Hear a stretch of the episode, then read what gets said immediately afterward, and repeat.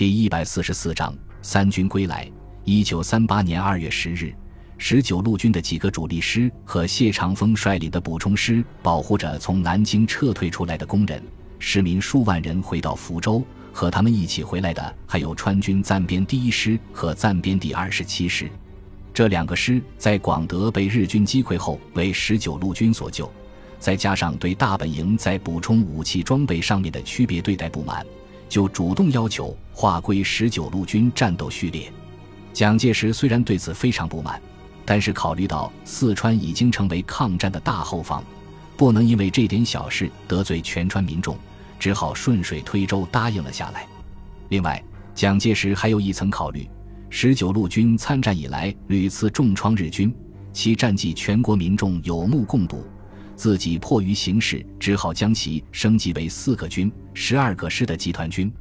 但是，十九路军毕竟曾经反对过自己，如果任由其做大，始终是个威胁。在里面加上两个川军师的话，可以使其内部出现不同的声音，便于以后分化瓦解。得到部队即将抵达的消息后，孙百里不顾医生和杨梅的劝阻。和杜周南、杨英杰一起在省政府各级官员和各界人士的陪同下来到城北十里的一座小山上，等待部队的到来。福州的市民在各级政府的组织下也迅速行动起来，走出家门去欢迎子弟兵的归来。八点钟刚过，各色的人潮就在福州城内的大街小巷里涌动着，大地在无数双脚的踩踏下发出巨大的声响。知识分子、学生、工人。商人乃至普通市民、年迈的老人、富态的中年人、健壮的年轻人和快乐的儿童，人们手持各色的旗帜和鲜花，从四面八方汇聚过来，然后从福州的西门出去，浩浩荡荡地向前走去。队伍越拉越长，根本看不到尾部，而且它的尾部在不断的变长，沿路不停地接收新的加入者。当时针指向十一点十五分的时候。远处开始传来整齐的脚步声，紧接着，四名头顶钢盔的士兵从山坡地后面转了出来，在他们的身后，越来越多的钢盔源源不断地走了出来。队伍排成四列纵队，迈着整齐的步伐向人群走来，两眼直视前方。虽然大部分士兵的军服已经失去了本来的颜色，但是却都将洗得一尘不染。数月前驰援上海时。很多年轻的士兵还未经战阵，归来时却已经是久经沙场的老将，曾经稚气未脱的脸上浮现出的是刚毅和果断。当队伍行进到距离人群还有几百米远的时候，鞭炮声、锣鼓声、口号声、欢呼声立即响成了一片，人群像一阵暴风骤雨一样，拼命地向前拥挤着，热情地和战士们握手问好。把鲜花和食品送到他们的手中，孙百里望着民众狂热的欢迎举动，略有不满地说道：“杜先生，军队并不是打了多大的胜仗，怎么能够承受得起这样的欢迎呢？是不是有点太过了？一点都不为过。”杜周南武断地说道：“百里，你总是习惯于从军人的角度来研究问题，但是在很多事情上却是行不通的。你的潜台词我也知道。”无非是部队伤亡惨重，最后败退回来，所以是打了败仗，应该偃旗息鼓，不声不响的回军营算了。可是你想过没有，这样会给福建的民心士气造成怎样的打击？为什么中午他们没有把伤兵和阵亡将士的骨灰先送过来，而是让军容整洁的部队走在最前面？杨英杰怕孙百里下不来台，急忙插话进来。其实对于普通民众来说，最关心的是军队能不能保护自己，至于作战所受到的损失本身就是在所难免，没有必要让他们全部知道。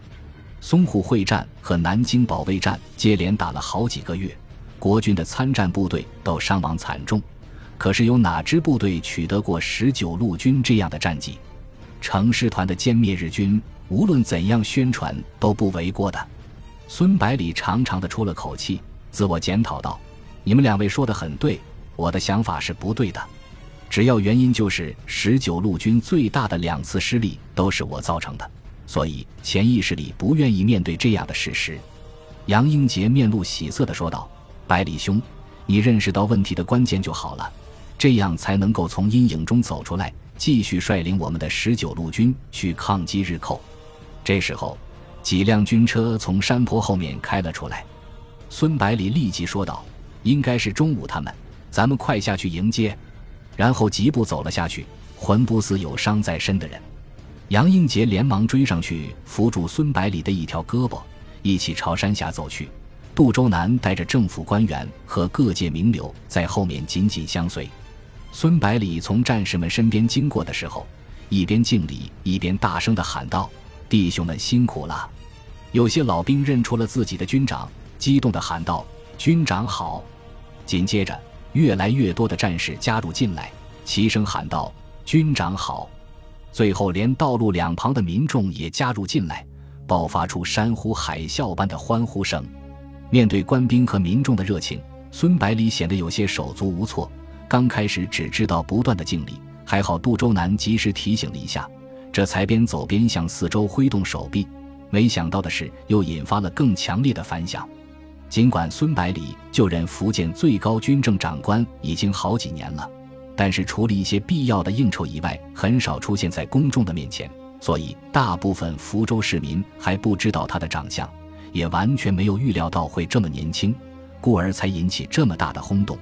孙百里看到民众过于激动，担心闹出意外，急忙命令部队快速通过，自己率领众人向相反的方向大步走去。此时，军车已经远远地停了下来，几名高级军官走了出来，然后迈着轻快的步伐朝孙百里一行人迎了过来。军长，你已经康复了？中午在几十米外就大声问道。话语里面透着真诚的关怀，一路上辛苦了吧？孙百里关切地问道。自己部下的四个师长一一握手。中午回答道：“还好。”然后用怀疑的目光上下打量着孙百里军长：“你伤得那么重，怎么可能这么快就复原呢？”孙百里急忙说道：“我受的都是皮外伤，休养一下自然就痊愈了，有什么大惊小怪的？”中午根本不相信他的解释，掉过头来质问杜周南和杨英杰：“杜先生，杨先生，我老钟是信得过二位，才把军长抢先送回来，你们怎么能这么快就让他出院呢？”孙百里看他一副兴师问罪的架势，急忙呵斥道：“中午怎么可以这样说话？是我自己决定出院的，和二位先生没有任何关系。”然后压低声音说道：“中午，这么多人在看着我们。”不要把事情给搅黄了。看着钟武气狠狠的样子，杜周南和杨英杰相视一笑，然后带领省府官员上前表示欢迎。廖启荣、谢鼎新和谢长风虽然也非常关心孙百里的身体，但是碍于形势，只能简单的问候一下，就和官员绅士们寒暄起来。随后，众人纷纷上车，跟在队伍中间缓缓回城。欢迎仪式也到此结束。